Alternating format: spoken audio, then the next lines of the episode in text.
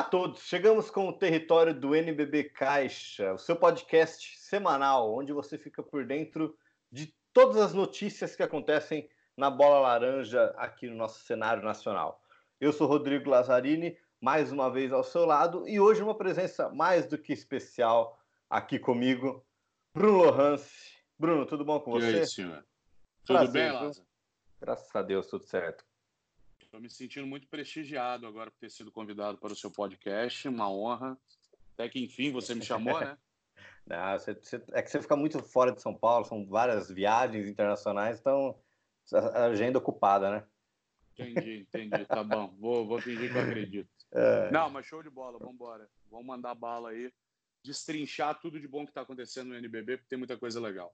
Com certeza. Bom, para você já ficar por dentro, né? Não esqueça de assinar o nosso podcast no seu agregador favorito. Estamos no Spotify, estamos no Deezer, no iTunes também. E siga o NBB Caixa nas redes sociais, né? Arroba NBB, para você ficar por dentro de tudo o que está acontecendo no melhor e no maior campeonato brasileiro de basquete. Bruno, tivemos é, grandes jogos nessa última semana, né? Algumas posições na tabela de classificação também, uma briga bem interessante ali para a Copa Super 8.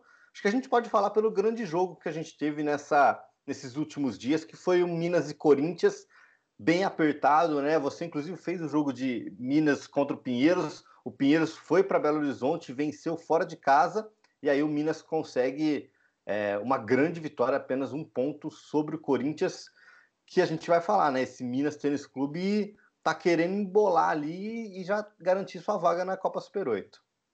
Ah, então, é, o Minas vinha de duas vitórias fora, né, contra o Basquete Cearense e Unifacisa, duas vitórias muito importantes, porque todo mundo sabe que ir ao Nordeste e vencer não é um feito que todas as equipes do NBB vão conseguir. E aí eu estava com a expectativa muito grande para o jogo do Pinheiros. Falei, ah, agora é a hora da confirmação do Minas. Vai mostrar que embalou, vai mostrar que o time está encaixando, e aí veio de novo uma derrota dentro de casa. O Minas tem derrotas importantes jogando no seu ginásio. E aí, logo depois, eles deram uma resposta, aí sim, uma resposta gigantesca. Altura, né? Gigantesca, porque vencer o Corinthians é algo realmente muito difícil. O Corinthians vem num, grano, num grande ano, tem um time muito bom, muito bom mesmo. E aí você bate o Corinthians para dar, dar a resposta que eu tinha esperado contra o Pinheiros. Ela veio logo depois para mostrar que esse Minas vai ser uma grande equipe dentro do NBB. Ninguém pode duvidar disso. Caramba, olha o elenco do Minas, olha quantos caras bons você tem. Você tem Alex, Leandrinho, Tairone, Guideodato, Davi Rosseto. Você tem muita. Devon Scott, para mim, é o melhor pivô do campeonato. Então, isso daí realmente mostra que o Minas é uma equipe muito forte. Não dá para imaginar o Minas numa posição de coadjuvante dentro do campeonato. Vai ser protagonista, vai brigar por título, vai brigar por posições melhores dentro da tabela. O primeiro turno não foi o que esperava, evidentemente. O trabalho do Léo ainda está encaixando. A gente tem que lembrar que o Minas foi uma das últimas equipes a iniciar seus treinamentos, né? Porque a última tinha, equipe por exemplo. Reformulou, né? Reformulou quatro totalmente, né, Bruno? Pois é, então. Isso daí é uma mudança completa no elenco. Jogadores chegando muito próximo do início do campeonato, porque tinham outros compromissos. O Leandrinho e o Alex, por exemplo, estavam com a seleção brasileira na Copa do Mundo. Então, isso daí tudo prejudicou um pouco o trabalho do Léo, que teve menos tempo para implantar filosofia, para deixar todo mundo no mesmo nível físico e tático depois. Então, era era normal imaginar a equipe do Minas avançando na tabela. Demorou um pouquinho mais, mas isso vai acontecer, porque é sem dúvida nenhuma uma grande equipe. E outra, tem que falar do Alex, né, cara? Tem, tem que falar, falar do Alex. muito do Alex. Com tem certeza. que falar muito do Alex. Mais não. um jogo monstruoso, né? Contra o Corinthians, o Leandrinho não jogou, né? Não. E, e... Aí, e, e, o Alex deu conta do recado, né? O Alex deu conta ah, do ele recado. Sempre dá, ele sempre dá conta do recado, né? Esse é o grande ponto, né? Flertou com o duplo-duplo, é o... né? 29 pontos, 8 rebotes para ele ali, Bruno. Um cara que a gente sabe que dá intensidade dos dois lados da quadra e se entregando em todas as postes de bola, né?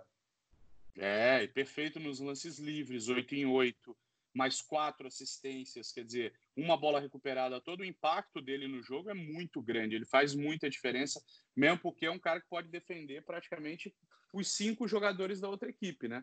Tirando, tirando o Anthony Johnson do Corinthians, que é gigante, O resto, ele vai defender qualquer um, seja no poste baixo ou seja no perímetro. Então, isso daí também traz muita força para o time e a recuperação do Tyrone. Segundo grande jogo já do Tyrone pela equipe do Minas. Ele tinha um jogo de 17 pontos, agora já marcou 15. Isso daí faz muita diferença, né? O Tyrone ainda é uma peça que não apresentou na equipe do Minas o que se espera, né? Exato, ainda, falta, ainda falta o Tyrone, o Tyrone ainda com aproveitamento muito baixo da linha de três pontos, e é algo que ele tinha apoiado muito no jogo dele, estava com 16% só de aproveitamento de três pontos no campeonato. Agora, contra o Corinthians, ele diminuiu o volume nos arremessos de três e aumentou o aproveitamento, né? Foram dois em três para ele, né? Então, isso daí traz realmente muita força para a equipe, porque não sobrecarrega. Antes, o Minas estava muito sobrecarregado no Leandrinho e no Devon Scott. O Devon Scott é um pivô muito bom, mas é um cara que não consegue imprimir o mesmo volume, porque ele, ele precisa estar tá posicionado para receber a bola lá embaixo. E recebendo sim, lá embaixo, ele é, ele é imparável. Agora, o Leandrinho é o cara que cria as próprias jogadas. Com o Tyrone não pontuando tanto, o Leandrinho tinha que puxar ainda mais o jogo. E isso daí botava o volume do Leandrinho muito alto e tirava um pouco de aproveitamento. Agora não, agora parece que as peças estão encaixando que... mais. Como que você falou Pode mesmo, falar? né?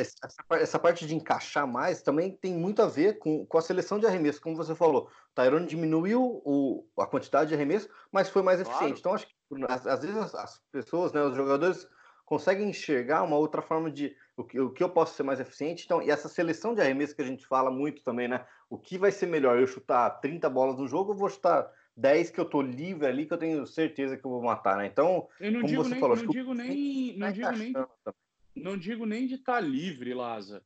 Uhum. Eu acho que é muito mais de você de ter na sua bola de confiança, mesmo marcado, porque a gente sabe que o nível do campeonato é muito alto, é muito difícil você ter 10 bolas livres num jogo, mas muito mais aquela bola que você gosta, o teu xizinho lá, onde está o teu é. X ali, onde, onde você tem a tua bola, que é o teu carro-chefe, você conseguir jogar ali, porque aí mesmo marcado e bem marcado, você vai matar a tua bola, porque é aquela bola que você domina plenamente. Então, eu acho que isso daí muda muito. E olha, não dá para desprezar o Minas. Um time com um elenco desse tem que ficar de olho sempre. E outra, não muda nada para o Corinthians. Né? Exatamente. Porque ir a Minas e perder para o Minas não é um problema para ninguém. É óbvio que a equipe do Corinthians tem jogadores para ganhar também de qualquer equipe dentro do campeonato, mas também não se torna nenhum tipo de problema. Importante notar o Fuller, né? O Fuller agora como reserva, né? Boa parte da temporada, vindo do banco, mas já vem mais para mais um jogo bom, 22 pontos dele. Jogo gigantesco, monstruoso do Fischer, né? 18 pontos, também. 9 assistências. Então, aí um jogo mais abaixo do Pecos, o Pecos que também vem numa temporada brilhante, só fez seis pontos. Humberto, mais uma vez, muito bem também, 14 pontos para ele. Cara que defende, do banco incomoda também, né? muito. Então, assim, para o Corinthians não muda nada. O Corinthians precisa é, deixar para trás a Liga Sul-Americana. Foi um baque, foi uma sim. derrota sentida, triste para o corintiano, porque perdeu dois jogos dentro de casa contra um, um, contra um Botafogo maravilhoso, monstruoso também, mas precisa deixar logo isso para trás, porque a temporada continua. E o trabalho, e é do, Bruno, o trabalho né? do Bruno é bom, o trabalho do Bruno é bom, o time é muito bom, então precisa deixar logo para trás o que não foi legal na Liga Sul-Americana para retomar seu ritmo, porque é, esse, esse é o ponto, né? A gente vai falar muito agora de Super 8, não cabem só oito. É, tem muita exatamente. gente boa no campeonato, tem muita equipe boa. Porque você pega vem... os estreantes, são, os estreantes são invasores, entre aspas, que incomodam muito. São Paulo e Unifacisa, exceção feita ao Pato Basquete. Os outros estreantes estão jogando muito, estão muito lá na frente. E isso daí mexe com quem já estava. É o que eu falei. Com certeza. O Super 8 precisa virar Super 12 daqui a pouco. Porque o nível do campeonato é tão alto e tão parelho, tão disputado, tão equilibrado, que para você arrumar posição entre esses oito, você precisa ter realmente uma campanha que, em muitos campeonatos, te, de, te colocaria no Super 4 em aproveitamento, te colocaria Exato. entre os melhores, com mando de quadra. Você não adianta só pensar assim, ah, vou ter 50% de aproveitamento no campeonato, em vitórias e derrotas, e isso daí vai me colocar entre os oito melhores. Esquece. Não vai, né? Não é. vai. Não, a gente tem na NBA, por exemplo, muitas equipes entrando em playoff. No leste, principalmente, muitas vezes tem equipes que já entraram em playoff com aproveitamento negativo, com menos Exato. de 50%. Não negativo, evidente, mas com aproveitamento abaixo, de, com mais derrotas do mais que vitórias. derrotas, é. E isso daí, agora, no NBB, é muito pouco provável que aconteça. Porque o nível está muito alto. O Minas estava com 50% e não estava dentro do, do, dos oito. A Unifacisa tem 57% e está em nono, né? Exatamente. Como você falou, ficou o tempo todo na primeira turno oscilando ali entre sexto, quinto, quarto, e aí perdeu uma, teve uma sequência né, de uma derrota e, e outra que fez a equipe despencar. Então, assim, para a nona colocação. Mas daqui a pouco a gente vai passar, a classificação completa. Só uma coisa para a gente terminar, é, arredondar hum. um pouco mais esse nosso papo de Minas, de Pinheiros que a gente falou. Tivemos o King of the Week, né? A gente não pode falar, não falar aqui no nosso podcast do território do NBB Caixa, o King Esse of the é um Week. bom. Que, é um, que foi uma grande seleção também é, Marcos Toledo, né? Grande jogador do Esporte Clube Pinheiros, Marcos Toledo, então eleito King of the Week.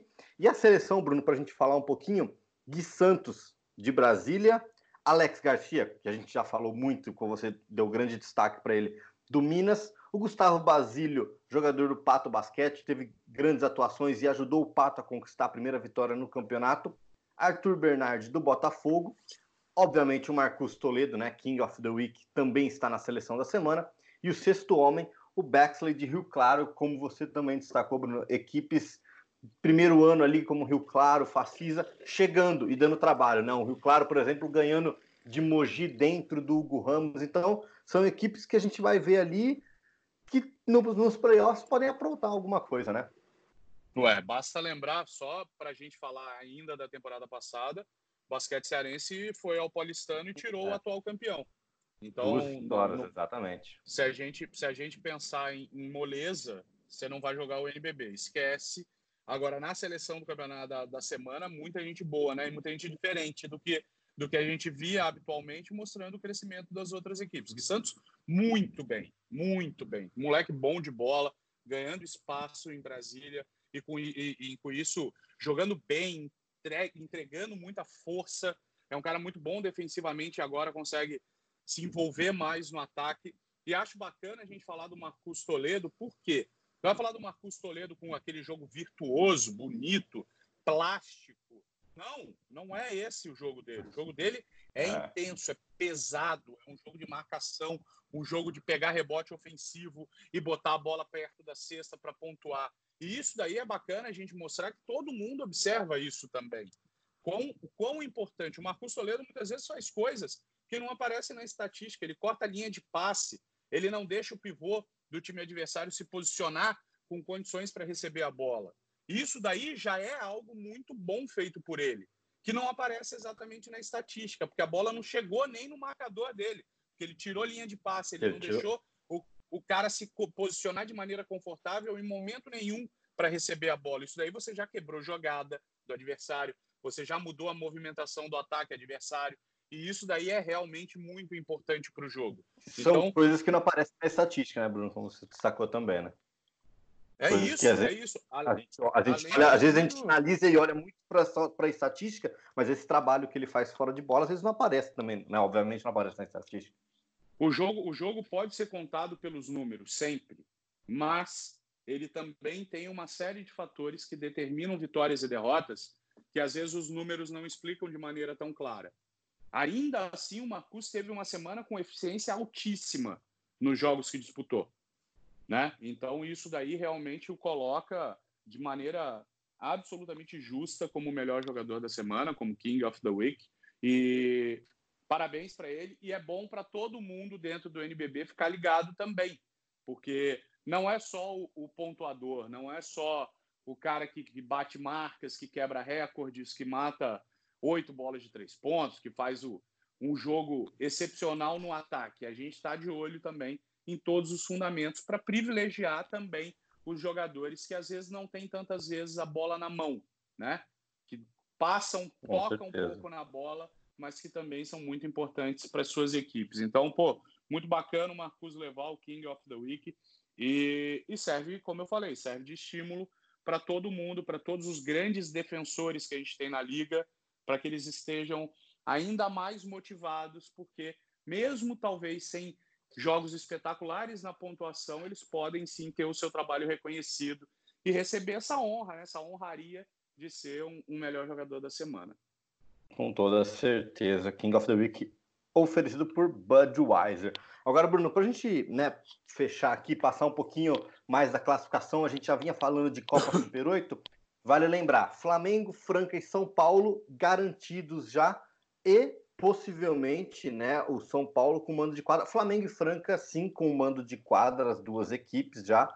E aí a gente vem: Flamengo, então, em primeiro, Franca, segundo, São Paulo é o terceiro colocado, Mogi, o quarto, Pinheiros, o quinto, Corinthians, o sexto, Minas em sétimo, Paulistano em oitavo. Mas a gente pega aqui: Corinthians é o sexto, até a Unifacisa, que é a nona colocada, os, os cinco times os quatro times, desculpa, Corinthians, Minas, Paulistano e Facisa, com oito vitórias e seis derrotas. Então, essa é a parte do equilíbrio que a gente fala, que a gente gosta, né?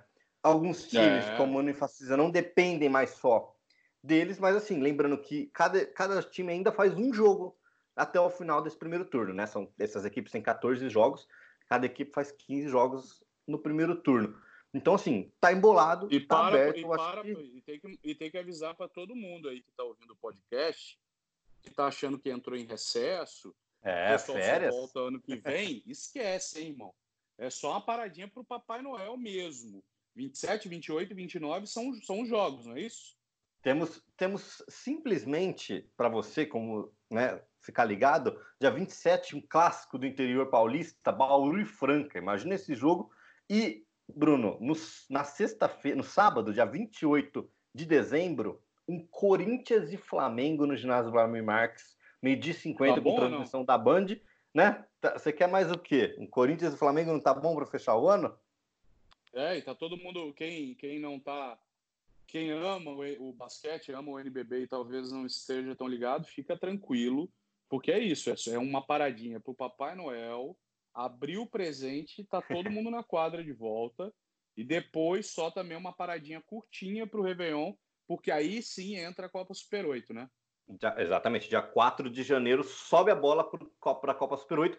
Quem ainda não sabe direitinho o que é a Copa Super 8, acesse lnb.com.br, lá a gente tem uma matéria explicando tudo certinho. E só para dar uma passada aqui, Bruno, para a galera, Copa Super 8 nada é do que um mata-mata, só que só mata, né? Um jogo, primeiro contra o oitavo, aquele chaveamento olímpico clássico, perdeu, tá fora perdeu, tá fora. É, o, dois o melhores. Não é permitido, né? Não, exatamente. Não é uma não é série como, como, nos playoffs, eu né? Acho que, eu acho que por isso a Copa Super 8 é tão legal, cara. Eu, eu, acho, eu acho esse torneio realmente espetacular. Você muda completamente o ritmo. A gente vem aí de uma temporada regular longa, com turno e retorno. Todo mundo tendo a oportunidade de se recuperar. Exemplo esse, o Minas, que não começou bem o campeonato, e agora Exato. já se posiciona bem na tabela e, e tem expectativa para subir ainda mais. A gente lembra do ano passado, por exemplo, foi na Copa Super 8, a virada do Botafogo, em que o Botafogo passou a jogar num nível ainda mais alto, tirou Pinheiros, que vinha de Correto. uma sequência gigante sem perder, né? Franca vinha num momento espetacular, teve mando de quadro, o Flamengo foi lá e foi campeão. Então, isso daí também, além da vaga na, na Champions League Champions das League. Américas, que é, é um prêmio maravilhoso para qualquer equipe. Né? Então, é, tem sim uma mudança de ritmo no campeonato muito bacana. Mostra que o NBB está atento a todos os formatos de disputa para contemplar aquilo que o apaixonado por basquete gosta. Quem gosta da temporada regular longa, privilegiando a regularidade, acompanha a temporada regular e vai ver a melhor equipe, a mais constante, sendo premiada por isso com a melhor campanha. E quem gosta da decisão, da tensão, do jogo único, também tem a Copa Super 8 exatamente para isso, para ter aquela emoção do tiro curto e do grande prêmio. Então isso daí mostra realmente como o, o campeonato está atento, né? Todo mundo está atento para contemplar mesmo as, todos os formatos, todas as possibilidades. Eu acho um campeonato muito maneiro, muito divertido, muito cheio de adrenalina, porque é aquilo que eu falei, o erro não é permitido, a gente está falando de uma eliminatória simples, e Exato. isso daí torna, torna o jogo completamente espetacular. E aí, voltando ao equilíbrio do campeonato, se a gente olhar dentro dos oito primeiros hoje, com o Paulistano em oitavo, qualquer equipe pode ganhar de qualquer uma. Não existe nenhum Exato. tipo de zebra. Qualquer resultado é possível. E isso daí já cria um atrativo gigantesco para a Copa Super 8. Tem todo mundo que ficar ligado só a partir do dia 4, porque 27, 28 e 29 ainda tem que estar tá ligado nesse fim de primeiro turno do, N, do NBB, que, como que podem falou, definir coisa podem definir, definir posições na, na, tabela, né? Esses jogos vão definir agora... as posições, né? É, exatamente. Vão definir as posições dessa, das equipes que vão se enfrentar no Super 8. Então a gente, a gente pode ter um Corinthians e São Paulo, Bruno, na Copa Super 8, imagina também? Aí sai da frente, né? Tranca o ginásio, deixa todo mundo lá dentro, só sai um, né? Clássicos e clássicos.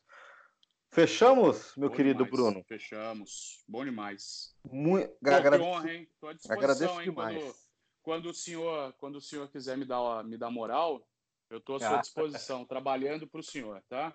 Fiquei muito, fiquei muito agradecido pelas suas palavras. Espero muito que a gente né, se encontre brevemente aí nesse, na volta para São Paulo. Como você falou, não estamos de férias, estamos todos ligados. Imagina. Semana que vem tem podcast também, na outra também. Então, assim, você não fique. Per... Você não vai perder nada do NBB Caixa, vai ficar por dentro aqui com a gente. Bruno, Feliz Natal para você, um beijo na família. Amém. Tudo de bom para você. Gente. E um Feliz Natal, né, para o pessoal que escuta o nosso território do NBB Caixa aqui. É, boas festas, bom Natal, que todo mundo possa estar ao lado das pessoas que ama. É, carregar baterias, né? Para voltar firme, para voltar forte, para esse finalzinho de ano, porque ainda tem um finalzinho de ano. Então, que seja realmente uma semana muito bacana, muito especial para todo mundo. Um beijo a todos e estamos por aí, hein? Só você ver a bola laranja passando, vai atrás, porque a gente vai estar junto e vai ter muita coisa boa. Bom, muito obrigado, Bruno Lohance, aqui no nosso podcast do Território do NBB Caixa. E agora você fica com o X1 para lado especial, Larry Taylor, armador do Bauru Basquete. Larry que inclusive lançou uma música. Fique de olho e não perca essa entrevista. Muito obrigado a todos, um feliz Natal mais uma vez e fique agora com o X1.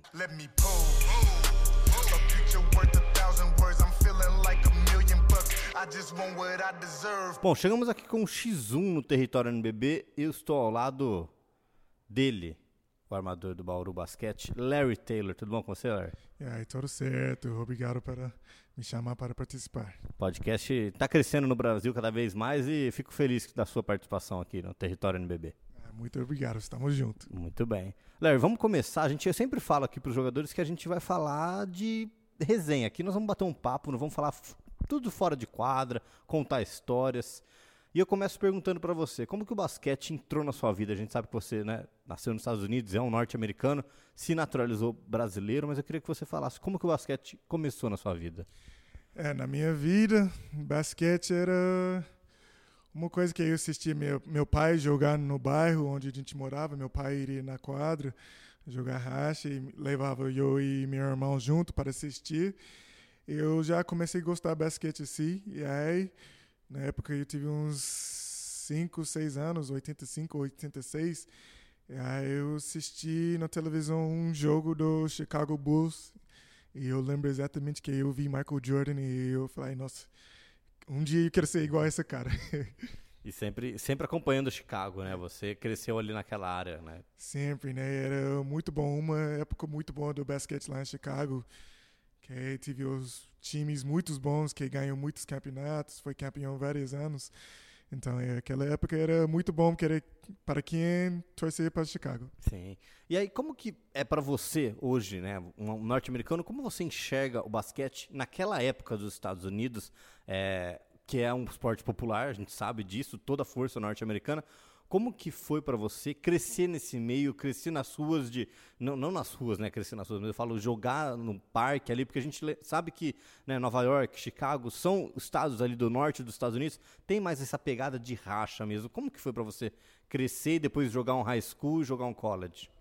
Ah, para mim foi fundamental para mim para eu criar essa paixão pelo basquete foi jogando nas ruas, né, no parques, no fim de semana ou depois da escola, durante a semana, sempre ir no parque, batia uma bola com os amigos, a gente jogava. E aí, quando comecei a ficar mais velho, entrei no high school e jogar também a mesma coisa. Jogava no high school, mas gostava de jogar mais na quadras do que no high school, sabe? Era uhum. uma coisa muito boa, que você vai em qualquer bairro, você vai desafiar os caras lá, vai jogando e todo mundo jogando pelo amor e todo mundo quer vencer.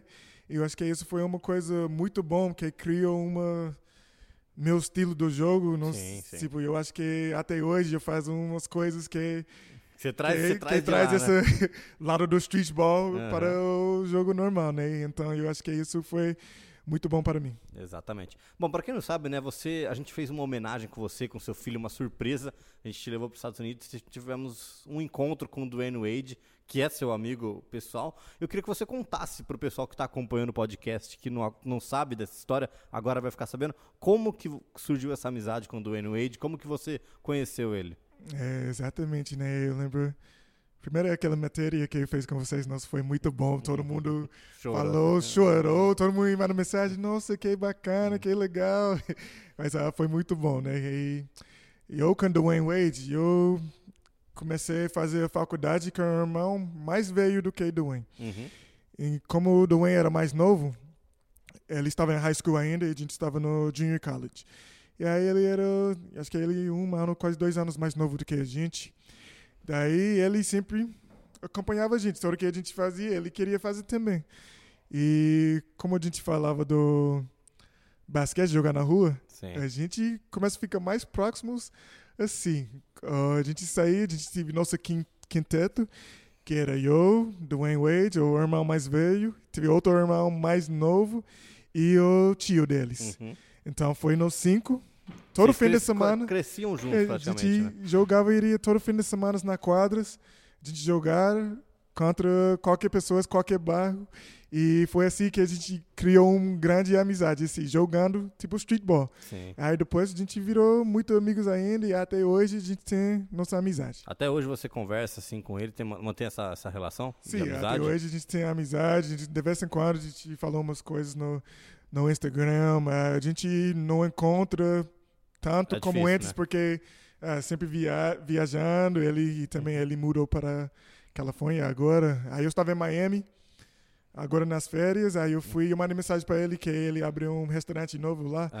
E eu mandei mensagem para ele para ver se ele iria estar no restaurante. E ele tive acabado de sair para ir para Nova York e ele só iria voltar no próximo semana. E aí você já E eu iria embora tipo dois dias antes dele voltar. Então, às vezes é difícil. Desencontrou, né? É, exatamente. Complicado. Mas essa parte dessa amizade sua com ele é, é muito legal. A gente sabe que, que é importante para você. Mas aí, vamos voltar, né, quase 10 anos atrás, quando você chega aqui no Bauru, chega para jogar o NBB, eu queria que você falasse também o que, que, é isso daí para você, o que, que, hoje, né, depois nós vamos falar de seleção brasileira, mas chegou no Brasil, o que, que passou na sua cabeça, a primeira coisa? Primeira coisa, eu não sabia nada do não Brasil. Falava português. Quem que te ensinou a falar português? Que hoje você fala ah, tão eu bem. Eu comecei... Quando eu cheguei aqui, não tive nenhuma outra americana no time, não tive ninguém. Tive um jogador, chamava Zay, Zay Yarit. Uhum. Ele jogou um pouco na universidade nos Estados Unidos e ele voltou para o Brasil. Ele jogou a primeira temporada comigo aqui em Bauru. Tá e ele me jurou, jurou bastante o primeiro ano. Mas uma coisa boa, que como eu não tive como conversar com inglês, os né, outros em inglês, aí eu fui aprendendo mais rápido, né? Porque tive que forçar para. Ah, para falar. Eu quero né? estar junto com a galera, né? Quero sair junto, fazer as coisas, ir no shopping junto, sair para jantar e não quero ficar assim conversar sem, falar, sem é. saber o que as pessoas estão tá falando.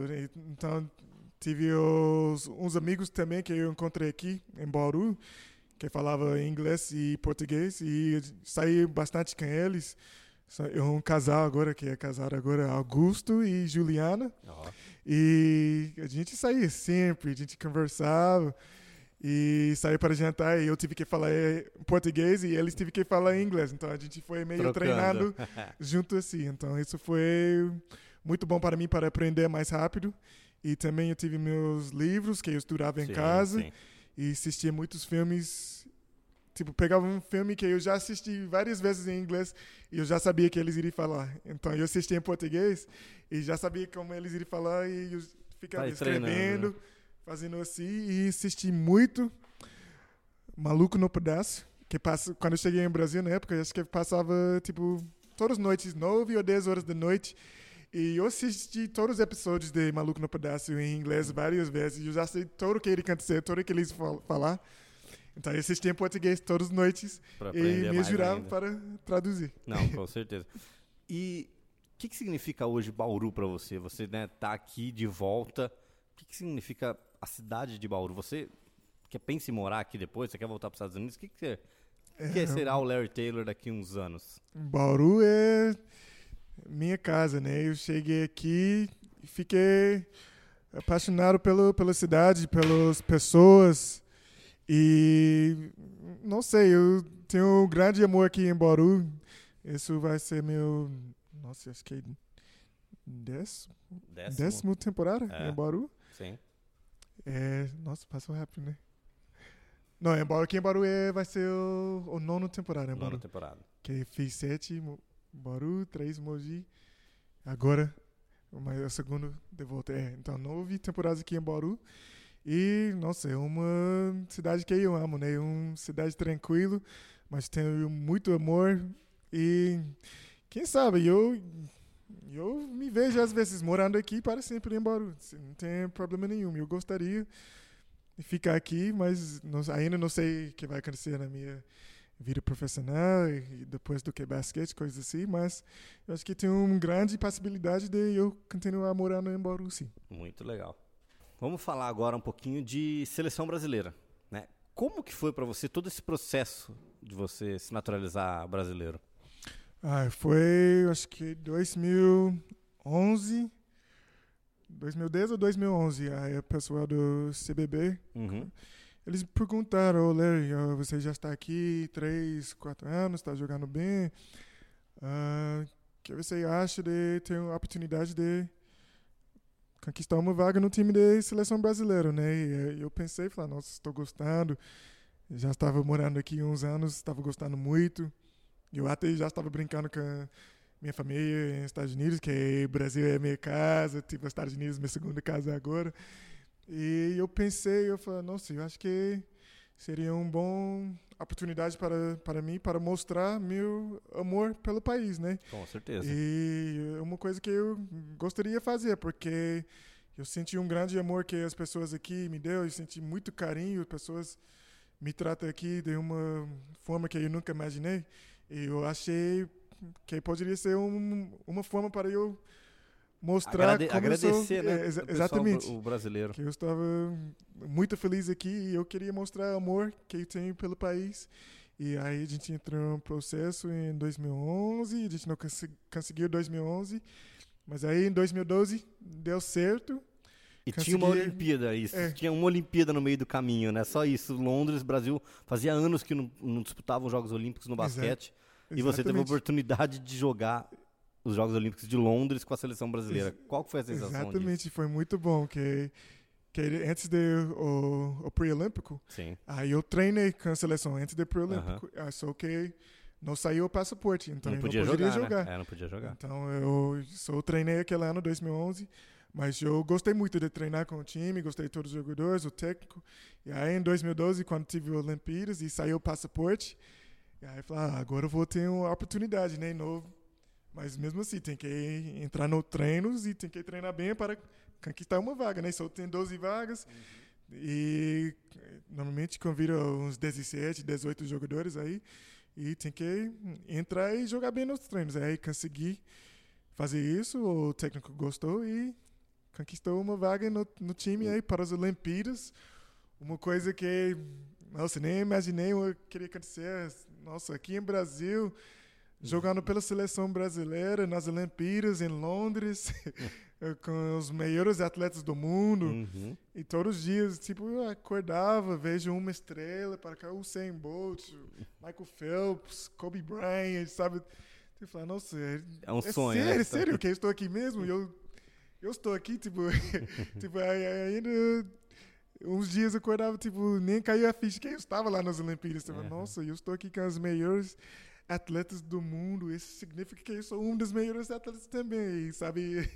Uma experiência muito bom. Muito bom. Você pode contar, tem alguma história que você pode contar pra gente que aconteceu ali, de, de legal mesmo da sua, da sua passagem pela seleção, de o que, que ficou te mar- marcou bastante ali?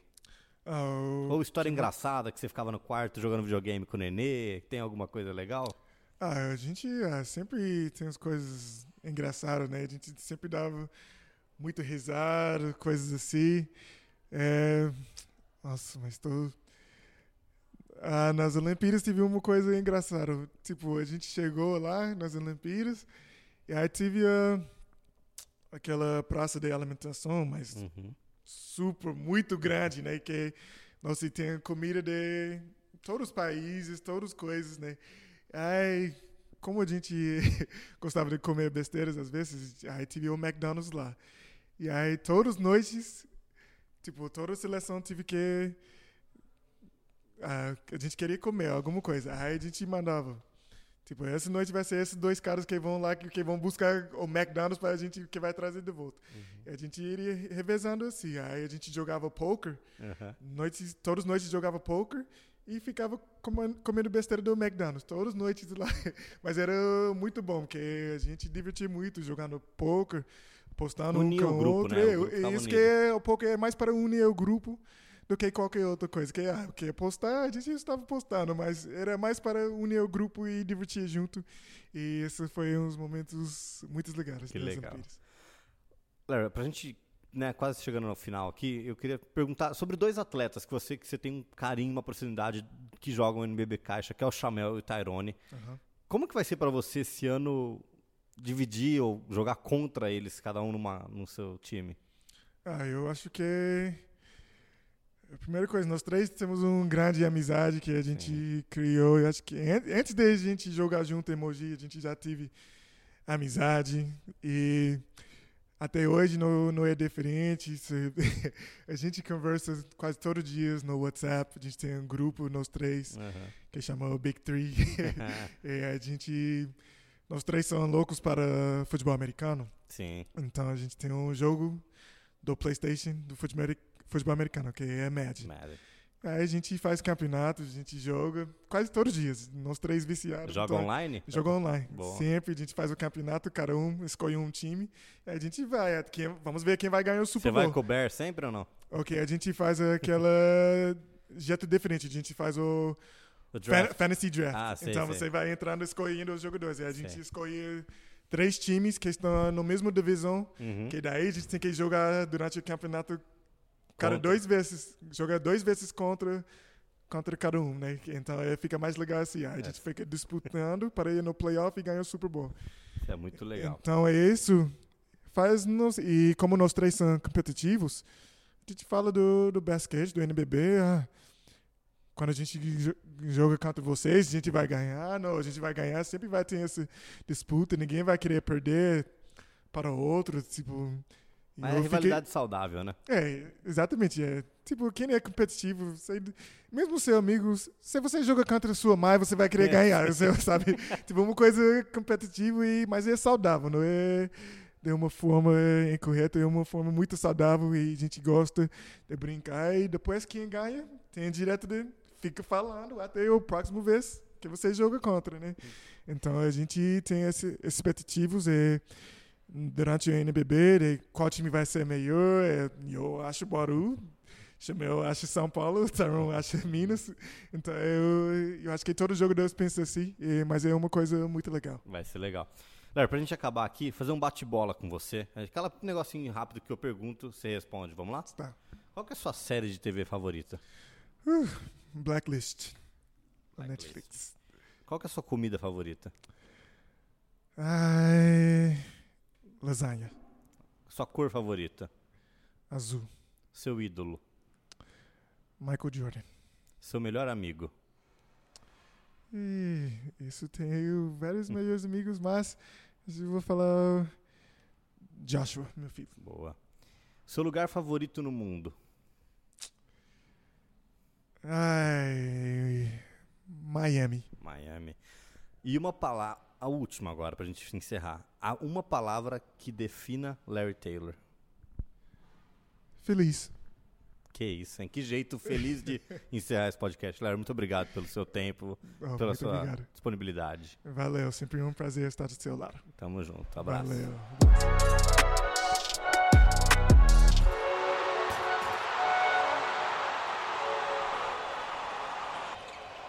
O NBB Caixa é uma competição organizada pela Liga Nacional de Basquete em parceria com a NBA e com os patrocínios oficiais da Caixa, Budweiser, Infraero, Nike e Penalty, e os apoios de Unisal, Açúcar Guarani e Pátria Amada Brasil, Governo Federal.